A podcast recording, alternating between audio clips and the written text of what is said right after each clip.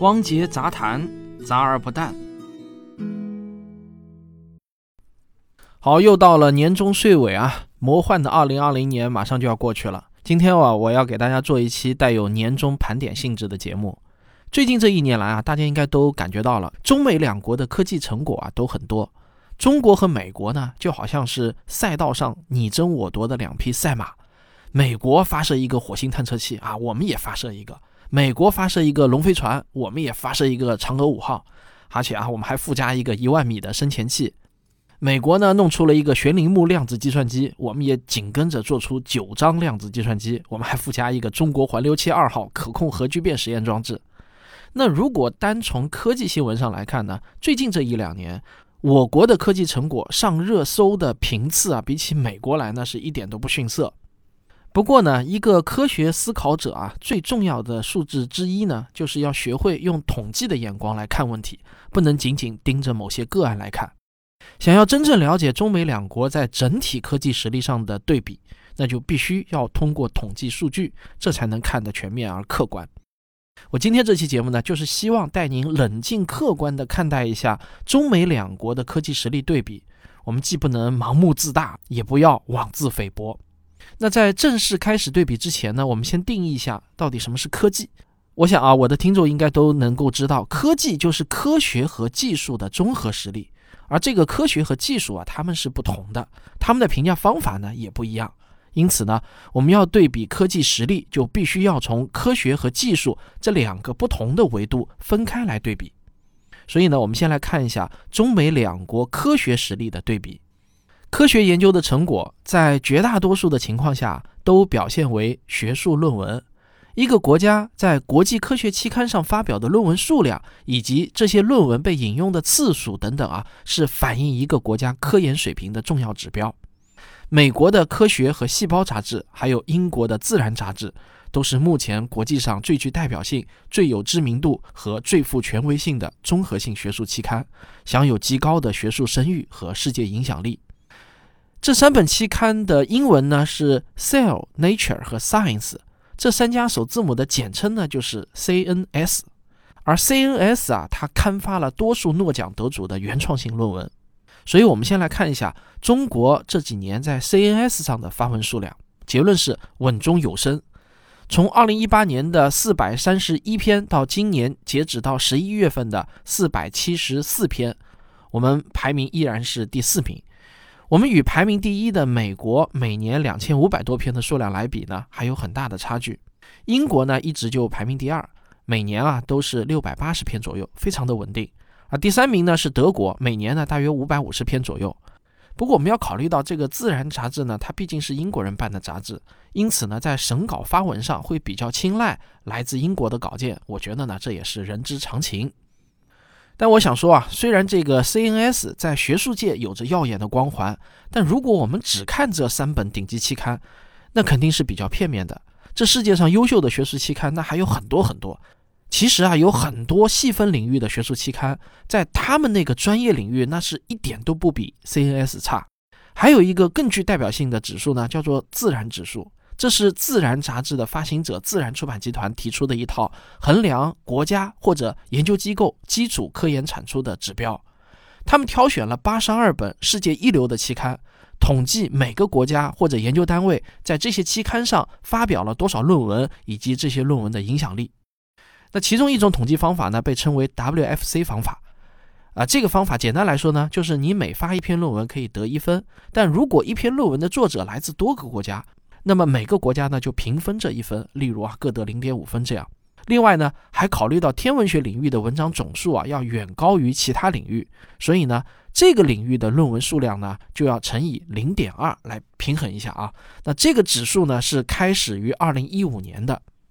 中国的 WFC 指数呈现出非常快速的增长趋势。从二零一五年的一万零六百九十六分增加到了二零二零年的一万九千四百五十分，增长了近九千分。而美国的得分呢，从二零一五年的两万七千五百六十七分到二零二零年的两万九千零四十八分，它只增加了一千五百分左右。我国和美国的差距也从二零一五年的一万七千分左右缩小到了二零二零年的一万分左右。这个差距缩小的呢是非常明显的。而我们和第三名德国的差距，则从2015年的2400分左右拉开到了现在的一万分左右。换句话说啊，在自然指数得分上，目前的世界格局呢呈现三级台阶，第一级是美国，第二级是中国，第三级呢则是德国、英国、日本、法国这几个国家。也就是说，中国现在呢稳居在全球第二的位置，而且正在和第三名拉开差距，快速接近第一名美国。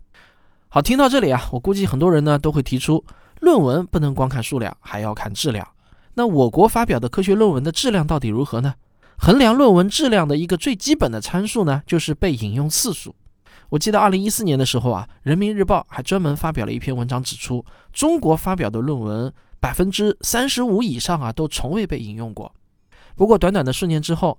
中国科学技术信息研究所发布的我国科技论文的最新统计情况就显示，我国国际论文被引用次数的排名也已经是世界第二了。刚才说的这些呢，基本上都是好消息。下面呢，我也要说一些不好的消息。目前，我国在核心期刊上的论文发文数量啊，虽然已经稳居世界第二。但是我国的学术诚信指数呢，却与我们的自然指数并不相匹配。在谈数据之前啊，我先举一个案例：二零一七年的四月份，自然出版集团就宣布撤回一百零七篇发表在《肿瘤生物学》期刊上的论文，而这一百零七篇医学论文的主要作者均来自于中国。经过三个月的彻查，七月二十七日，科技部就宣布了处理结果，共涉及作者五百二十一人。其中四百八十六人不同程度的存在着过错，那类似这样的学术丑闻，最近这几年呢也屡屡传出，甚至在国外啊还诞生了职业学术打假人，来自中国的论文呢是他们重点关照的对象。著名的科学杂志在二零一八年十月份在线发表了一篇关于论文撤稿的研究文章，我很遗憾地看到中国的论文撤稿率是万分之五，排世界第七位。那前六名是谁呢？排第一位的伊朗万分之十四，第二位罗马尼亚万分之十点四，新加坡万分之七点八，印度万分之七点五，马来西亚万分之六点八，韩国万分之六，然后就是我国万分之五了。那第八名到第十名呢？分别是土耳其、南非和荷兰。还有一组来自越南的研究者，他们利用一个人工智能程序收集分析了截止到二零一九年二月份的在线论文数据库。几乎涵盖了所有网上能找到的论文，他们做出了一份论文撤稿数量的统计报告。这篇论文呢，发表在了韩国的一份核心期刊上。那这份报告就显示啊，中国从1995年第一次出现论文撤稿，总共有8612篇论文被撤稿，高居全球的榜首。排第二的美国呢，是自1927年第一次出现论文撤稿，总共有3179篇论文被撤稿。接下去呢是印度九百三十四篇，日本八百七十四篇，德国六百二十三篇，英国五百九十三篇，伊朗五百八十二篇，韩国五百二十篇，意大利四百三十四篇，加拿大三百零七篇。我觉得啊，我国的这个撤稿率与我们的论文大国地位呢是严重不符的，这可能与我国的职称晋升体制有一定的关系。饶毅教授也曾经撰文指出过。不过呢，就算是挤掉所有的水分啊，客观的说，中国的科学研究水平在全世界范围来看，已经是第二梯队的领头羊，而且正在以非常快的速度追赶第一梯队的唯一国家美国。如果说科学研究的综合水平可以用科学论文来衡量，那么技术发明的综合水平就可以用专利数量来度量了。这里呢，给大家介绍一个概念，叫 PCT 专利。PCT 呢，就是专利合作条约的英文缩写。PCT 专利啊，你可以理解为符合国际标准的发明专利。PCT 专利被视为一个国家科技创新实力的最重要指标之一。为此呢，我和我的文献助理牛牛小编一起就汇总了世界知识产权组织公布的历年的统计年鉴。我们发现啊，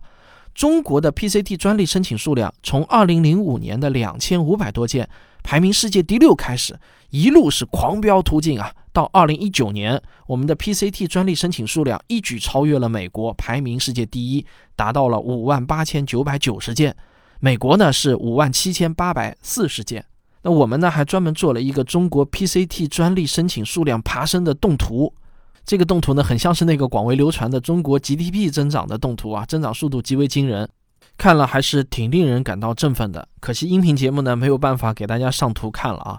如果大家想看的话呢，也可以关注我科学有故事的微信公号啊，里面我也我也会发这篇文章，会附上这个动图。除了论文和专利，还有一些指标，虽然并不能直接反映一个国家的科技实力，但是它对于科技的可持续性发展的后劲却非常重要，也是对发展趋势的一个重要参考。在作为工业实力标志之一的钢铁产量上，我国2011年的产量就占到了世界的近一半，遥遥领先于美国。在工业制造领域，中国虽然目前仍然是全球制造业的老大，但面临着严峻的挑战，包括人口老龄化、经济增速放缓以及劳动力成本的上涨。但好在呢，我们已经意识到了这些挑战，正在大力推动“中国制造 2025” 与“互联网加”计划。综合来看呢，我国的工业制造水平目前呢是稳居全球第二，已经非常接近美国，甚至在某些方面呢是超过了美国。我们再来看一下科研经费投入方面，根据世界银行的数据，我国的科研经费占 GDP 的比重从1996年的百分之零点五六上升为2018年的百分之二点一九，大约为两千九百八十亿美元。美国的科研经费占比呢，就一直稳定在百分之二到百分之三。二零一八年占比是百分之二点八四，总额为五千八百三十三亿美元。也就是说啊，中国在科研资金的投入比例上已经和美国差不多，但是总额上呢，依然只有美国的一半。好了，最后我来总结一下啊，从前面我分析的这些统计数据来看呢，我认为今天中国的总体科技实力排在全球第二。但是我们与老大美国的差距还很大，相比于排在后面的欧洲和日本，我们的优势也并没有拉开。但好消息是啊，我们明显是处在上升通道中的，与美国的差距正在缩小，相比欧洲和日本的优势也在拉大。听到这里啊，可能会有一些人觉得跟自己的感受不太相符，因为最近一年屡屡传出我国的科技企业被卡脖子的新闻。再比如医疗行业的从业人员都知道。目前，我国绝大多数高端的医疗器械都依赖进口等等，这是因为啊，我前面提到的那些论文和专利的数据啊，都代表着增量，而不是库存的总量。换句话说呢，有些国家虽然在增量上已经被我们超越，但他们还有老本可以吃，在库存总量上可能还未被我们超越。从论文、专利到科技成果转换成产品落地，这是需要时间的。那么，我国的科技实力能不能在未来二十年内超越美国呢？我认为啊，关键还是在于要继续推进和深化方方面面的改革，包括但不限于科研体制、职称评价体制等等。还有呢，就是国家应该增大对科普的支持力度等等。总之啊，科研呢是犹如逆水行舟，不进则退。改革开放是中国人民的历史选择，是一次开弓没有回头箭的艰难攀登。我自己呢，是一九七八年改革开放的同龄人，也是中国在改革开放后取得伟大成就的见证人，所以呢，我是改革开放的坚定支持者。如果您有着跟我同样的心愿，也请您转发本节目。好，咱们下期再见。